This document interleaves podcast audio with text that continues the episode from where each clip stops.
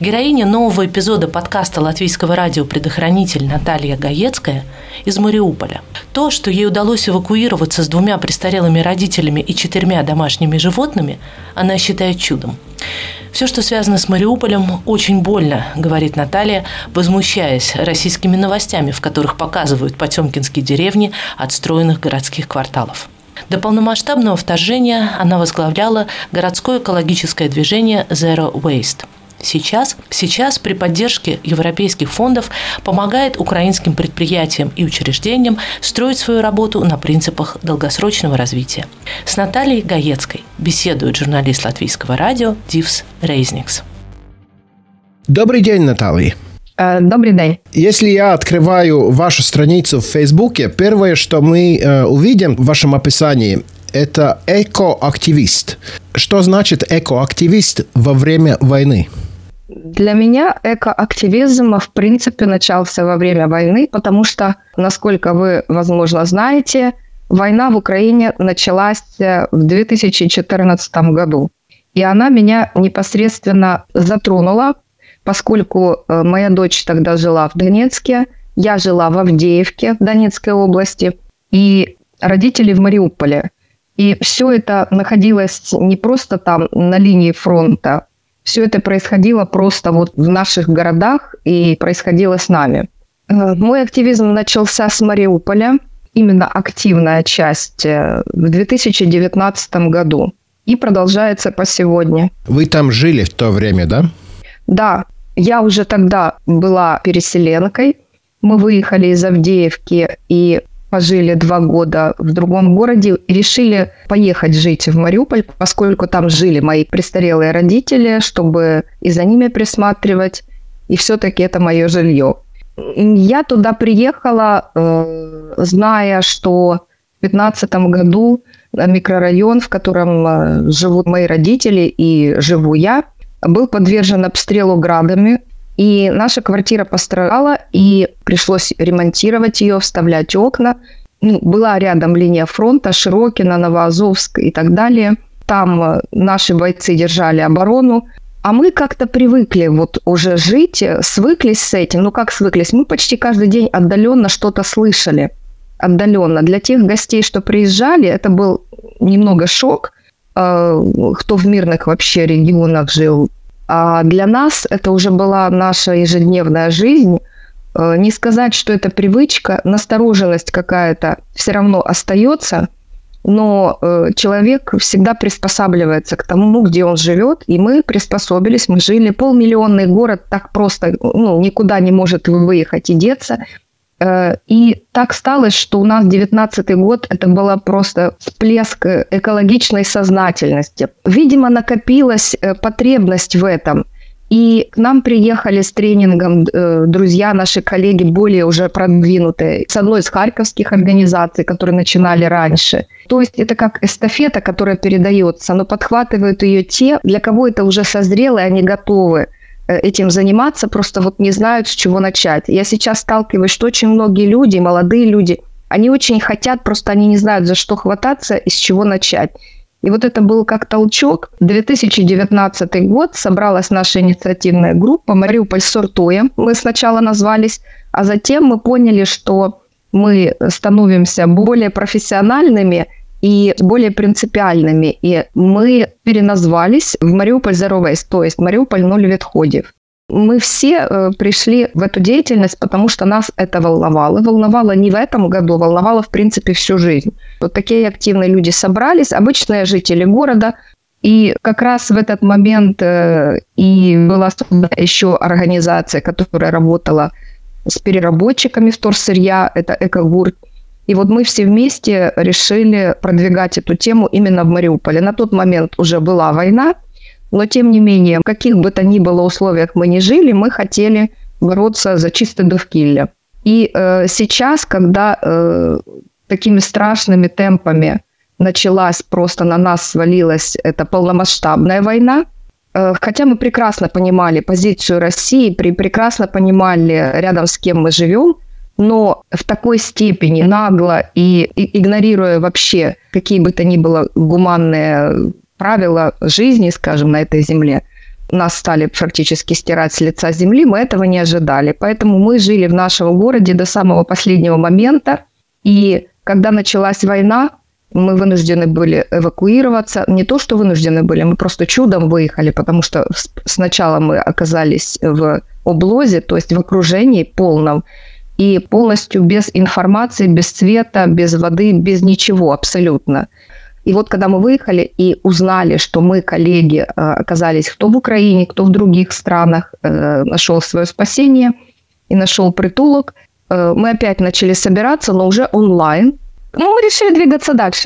А нет люди, которые на вас смотрят как на сумасшедших, когда вы говорите, вот экология это очень важно, не говорят вам, ну погодите, нам надо сперва войну выиграть, и тогда будем думать про все остальное? Те, кто говорят, помогите, нам сначала надо сделать это, это те самые люди, которые нам говорили, вот вы занимаетесь мусором, а вы бы лучше накрыли, как, придумали, как э, прекратить выбросы с завода.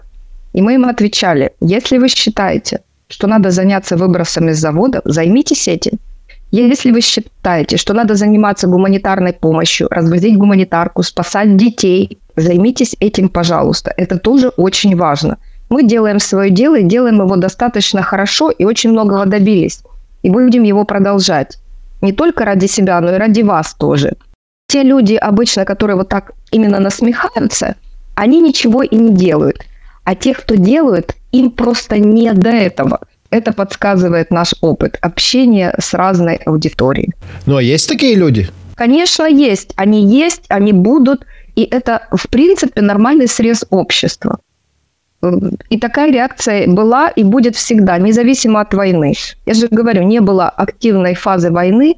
Жили мы как в мирный час. Мариуполь наращивал просто свой потенциал, развивался очень классными темпами – и мы проводили свою деятельность, и фактически можно было видеть э, то, что мы сделали. То есть это не какая-то там э, ну, просто наши рассуждения, а были фактические, физические достижения, которые можно было вымерить даже в цифрах. И все равно нам говорили то же самое. Ну, расскажите, что получилось сделать?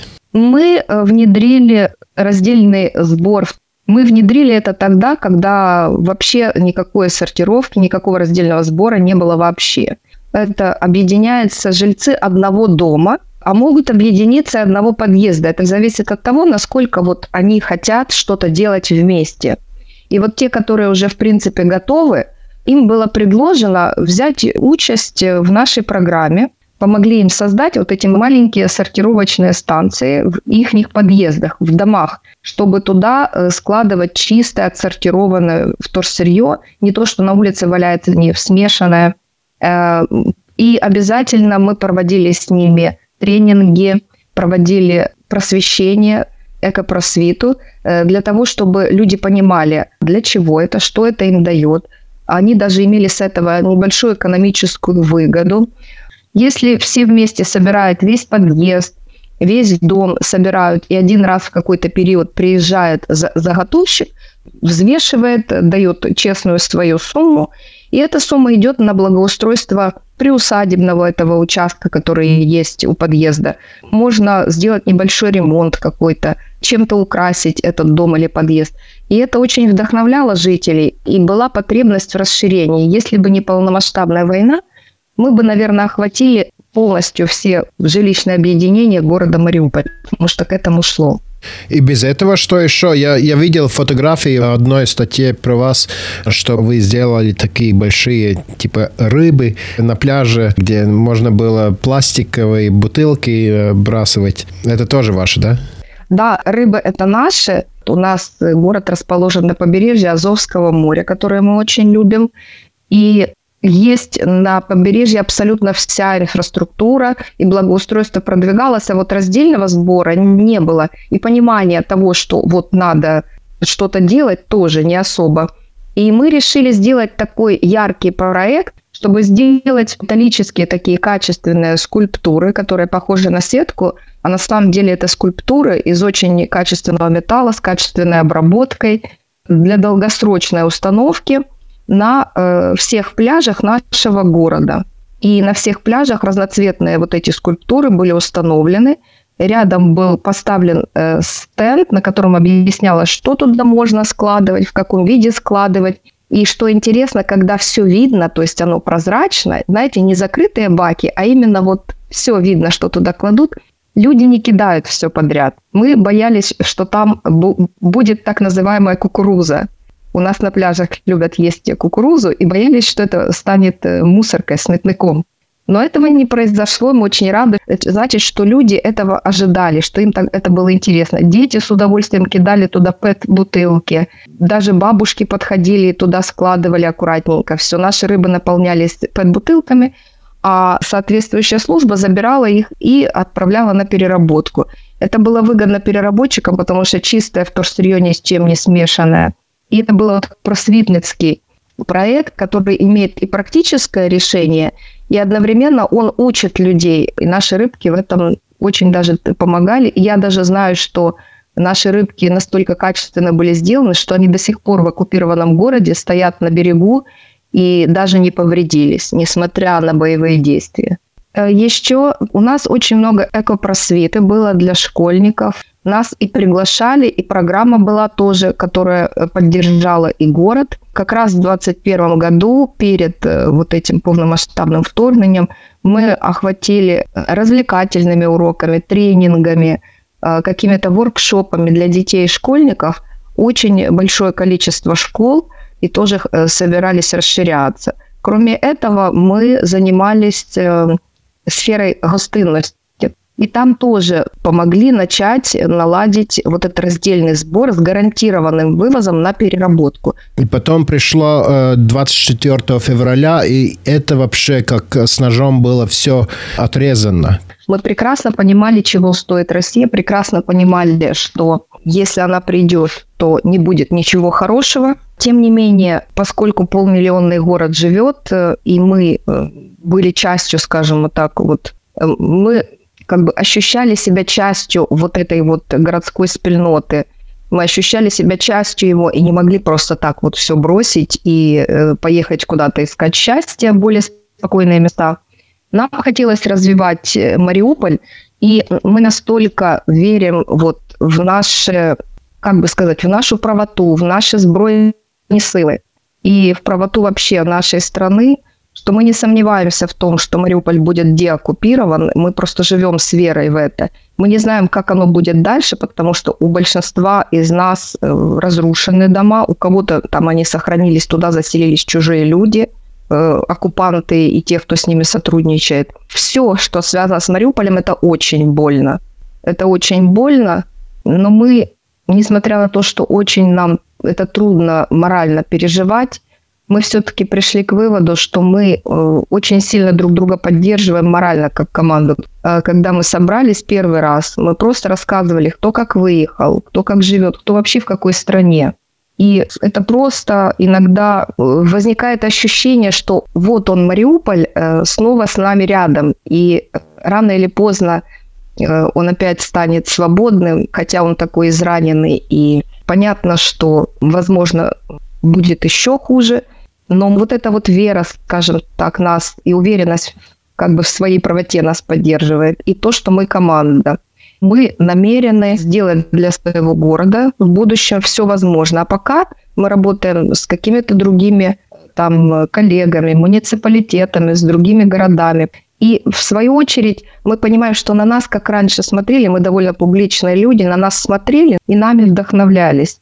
И вот эта ответственность, возможно, тоже нам не позволяет утонуть вот в этом море горя и держит нас на плаву, э, потому что когда ты понимаешь, что ты вдохновляешь и поддерживаешь очень много людей, просто самим фактом того, что ты не сдался, что ты продолжаешь бороться за вот это, за Украину, за ее будущее, за чистое довкилля, э, это поддерживает не только других людей, но и нас самих. А что сейчас происходит в Мариуполе? Как много вы вообще знаете? У вас там друзья, э, родственники остались какие-то?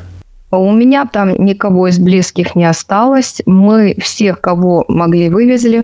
Я лично вывезла с большим трудом. Это просто наш, иногда наше вот это спасение мы сравниваем с настоящим чудом, хотя мы довольно рациональные люди. У меня было на руках почти неходячие двое престарелых родителей – и четверо животных. Это было очень страшно, когда ты понимаешь, что это не просто война, это намеренное уничтожение, истребление. Россияне убивали, бомбили, это было просто ужасно. Но для меня было не менее ужасно остаться э, в оккупации. Сидели и ждали, убьет нас, не убьет, где взять воду.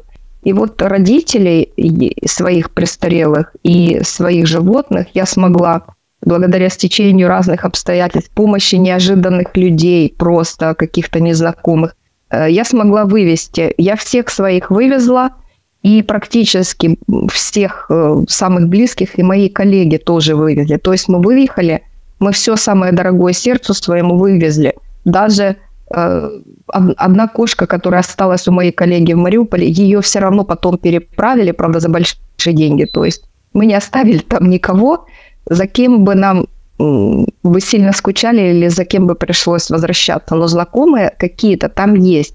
Большинство из них ушло со связи, и связи были потеряны. Мы особо ничего не знали. У нас остались э, что-то типа, знаете, домовые чаты. Эти чаты были организованы как раз, когда началась полномасштабная война, и э, мы еще не знали, что связи потом вообще не будет. Никакой не будет электричества, люди объединились в домовые чаты и там делились информацией. И вот в этих домовых чатах после того, как мы выбрались, а люди, кто-то не захотел выезжать, кто-то не смог, остались в оккупации, они делились информацией, вот этой бытовой, каждодневной, потому что там запрещено что-то еще обсуждать. Это очень строго. Все эти домовые чаты курируют россияне. Это просто было очень незаметно, потому что я сама филолог и знаю, как пишут и разговаривают наши местные. И когда в чаты пришли люди, которые явно вот с России, стало понятно, что надо быть очень осторожными. Тем не менее, что-то узнать можно. И вот сейчас есть буквально вот одна знакомая, которая что-то рассказывает, какие-то знакомые знакомых, которым что-то передали.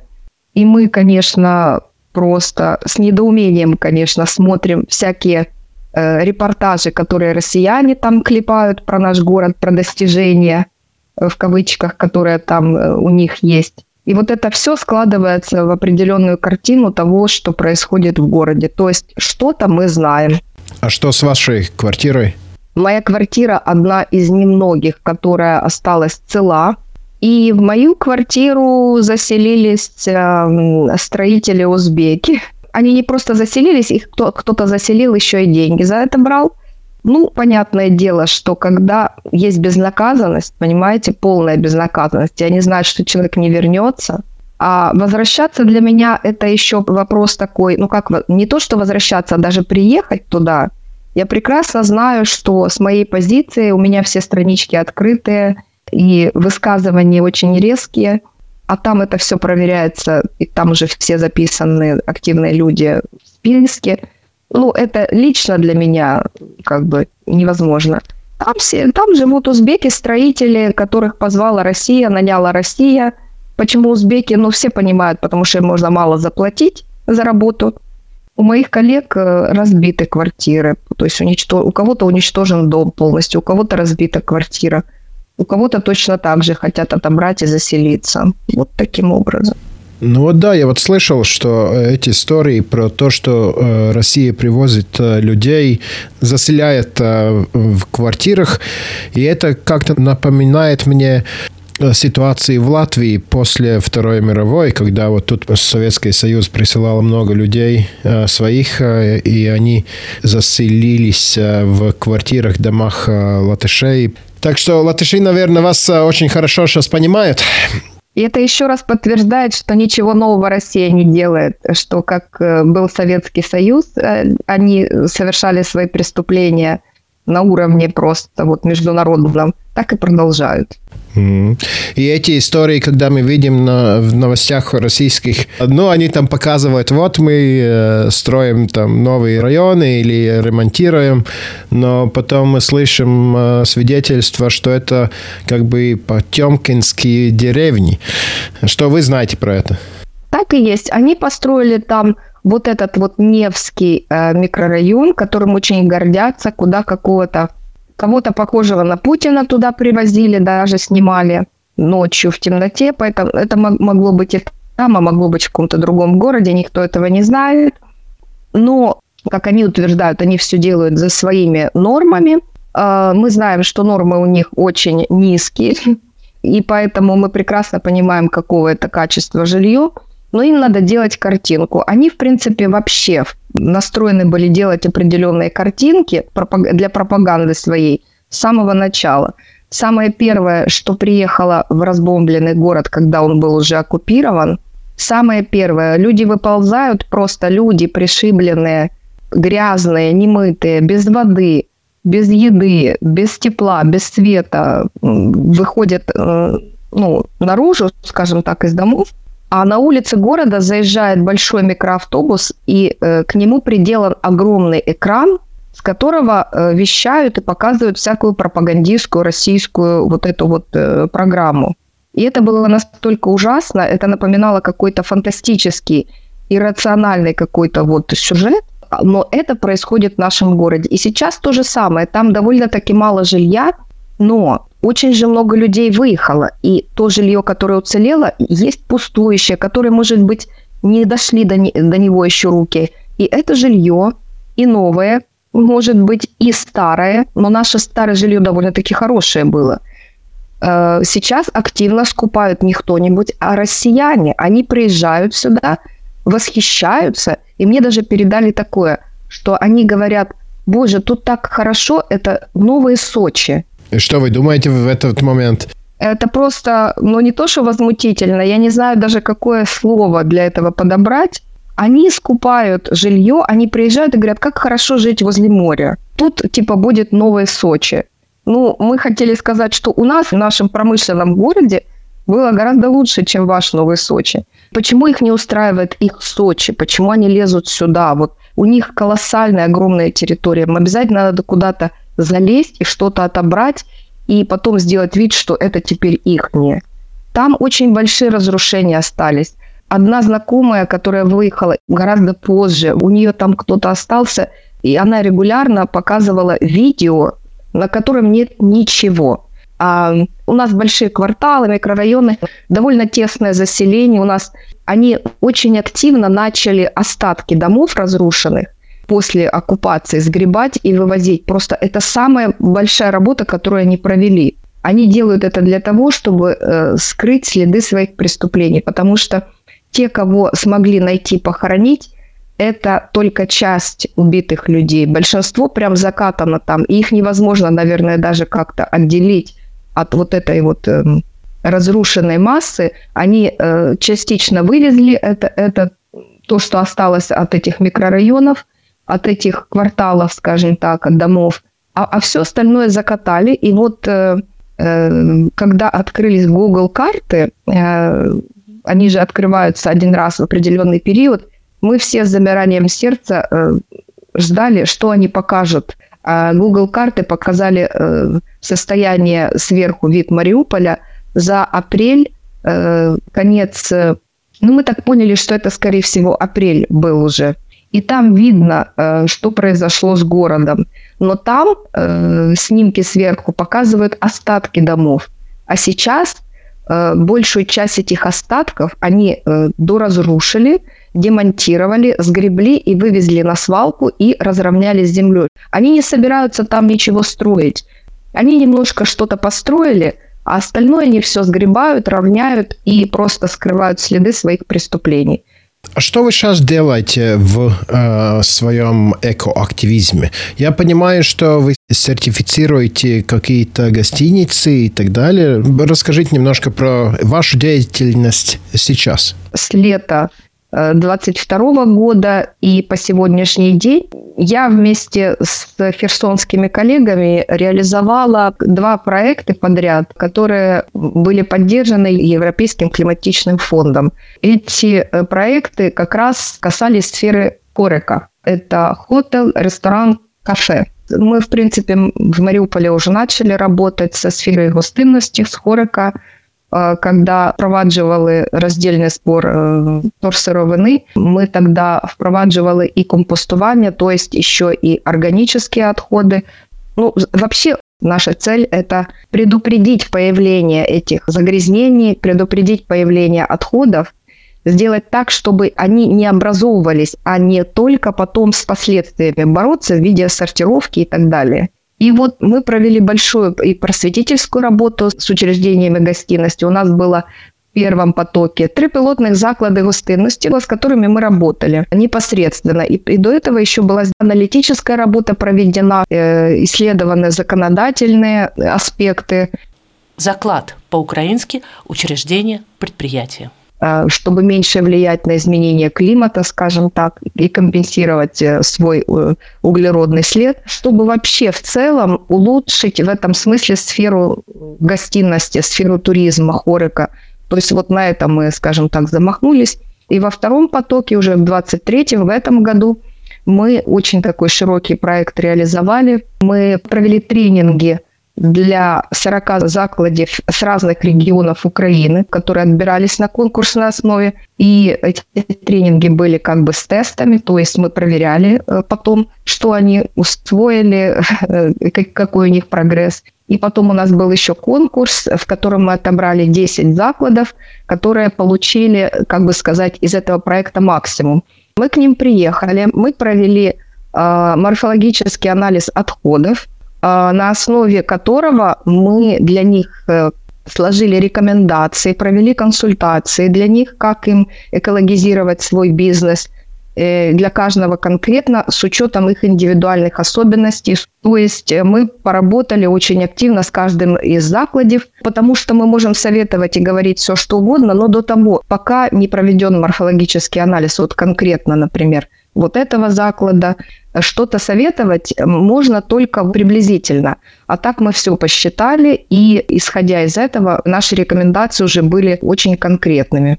Мы помогли закладам составить короткостроковую стратегию вот, экологизации бизнеса и э, наметить долгосрочную.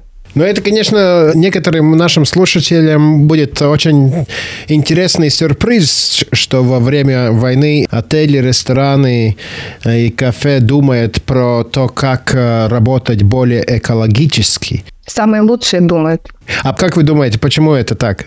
Почему это им важно? Те ценности, которые есть у человека, они остаются с ним в любой ситуации.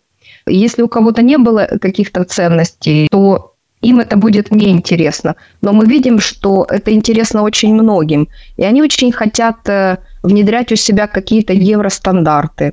Кстати, мы, когда работали с закладами, мы пришли к выводу, что многие заклады уже что-то начали внедрять, не зная, что это положительно сказывается на обхождение с отходами, на, и, да, и даже э, снижает их климатический след – мы просто на многое что раскрыли им глаза. У нас все продолжают работать, у нас все расширяются, кто-то перевез свой бизнес, кто-то начал свой бизнес с нуля. Один из закладов – это бизнес, который открыли женщины, которые выехали из Бердянска. Бердянск – это э, небольшой город приморский, который расположен очень близко от Мариуполя. Там тоже 2-3 часа езды от Мариуполя вдоль моря и вы в Бердянске. Мы тоже туда ездили регулярно. Он сейчас в глубокой оккупации тоже. И вот эти э, женщины, а, они выехали оттуда и э, с нуля основали маленькое кафе, свой бизнес основали во Львове. И они с удовольствием взяли участие в нашей программе. Для них это, вы знаете, для них это не дополнительная трудность. Для них это какое-то движение вперед, какой-то прогресс, какой-то глоток воздуха. У нас у очень многих есть понимание, что несмотря ни на что мы хотим не просто выживать, они хотят лучшего. Просто вот, например, Харьков. Харьков регулярно обстреливается, там очень часто тревоги и попадание в центр города есть. Тем не менее, в Харькове прибираются, сажаются цветы, люди сидят в кафе, э, жизнь продолжается. Украинцы настроены на то, чтобы продолжать жизнь, чтобы ее улучшать. Даже Мариуполь, даже если он еще больше будет разрушен э, во время деоккупации, мы хотим вернуть Мариуполь, мы хотим вернуть Мариуполь в Украину, мы хотим вернуть его на более высоком уровне. Мы хотим, чтобы было лучше. Очень многое, на что закрывали глаза люди, ну, потому что у каждого своя жизнь, каждодневные свои проблемы. Люди теперь не хотят закрывать глаза на какую-то несправедливость, на какую-то махинацию, на какое-то воровство – и я думаю, что люди больше будут против этого протестовать, у нас вообще довольно-таки смелый народ. Просто мы любим хорошо обустроить свою жизнь, но когда нас что-то задевает, то мы не успокоимся. И я верю в наш народ, я верю в людей. И да, мы, мы, например, прекрасно общаемся даже с теми, кто сначала смеется и говорит, снимите розовые очки. Но никто не скажет, что нам наплевать, пусть там вся природа сдохнет, пусть у нас там не будет ничего зеленого, пусть мы будем э, грязной, замусоренной страной. Никто же этого не хочет. Когда говорят, это нереально, мы показываем, что все реально даже в наших условиях. Это вдохновляет очень многих. Например, славянские коллеги, вот э, харьковская коллега, она живет в Словении сейчас, а славянские коллеги, они вначале не верили, что ну какая сфера гостиности в Украине? В Украине полномасштабная война. А оказалось, что это очень актуальная тема. По всей Украине мы выезжали с командировкой в Сумы. Сумы находятся прямо под российской границей. Вот. Мы приезжали с командировкой в Сумы, и в Сумах э, хозяин э, кафе Go, там, где вот очень много одноразовой посуды, которая, как известно, не экологичная, он хочет улучшаться. Он хочет развивать бизнес, он хочет улучшать его, он хочет не просто иметь заработок, он хочет, чтобы это было лучшее озеленение, он хочет искать какие-то экологические альтернативы вот одноразовым вещам. И э, если люди, которые находятся в самых опасных регионах, готовы как бы изменениям, то я думаю, что это показатель, что для всей Украины это актуально и для всех украинцев. Если нас слушают э, сейчас экоактивисты в Латвии, могут ли они как-то помочь э, вам, своим коллегам в Украине, именно в контексте этого активизма? Сейчас или после войны? Нам было бы очень интересно э, какая-то коллаборация, какое-то сотрудничество, какое-то общение с теми, кто занимается вот защитой окружающей среды и, например, обхождение с, с отходами – Э, Zero Waste. Я уверена, что там тоже есть э, подобные организации, и нам очень хотелось бы э, с ними общаться. Если вы нас контактируем, мы будем благодарны. И э, самое последнее, мы всем своим гостям это спрашиваем. Что пожелать вам лично? Пожелайте мне много здоровья, чтобы все вытянуть. Пожелайте мне тех людей, которые поддержат мои идеалы и помогут их воплотить чтобы их было больше в моей жизни. Чтобы так и случилось. Большое вам спасибо. Дякую. Дякую.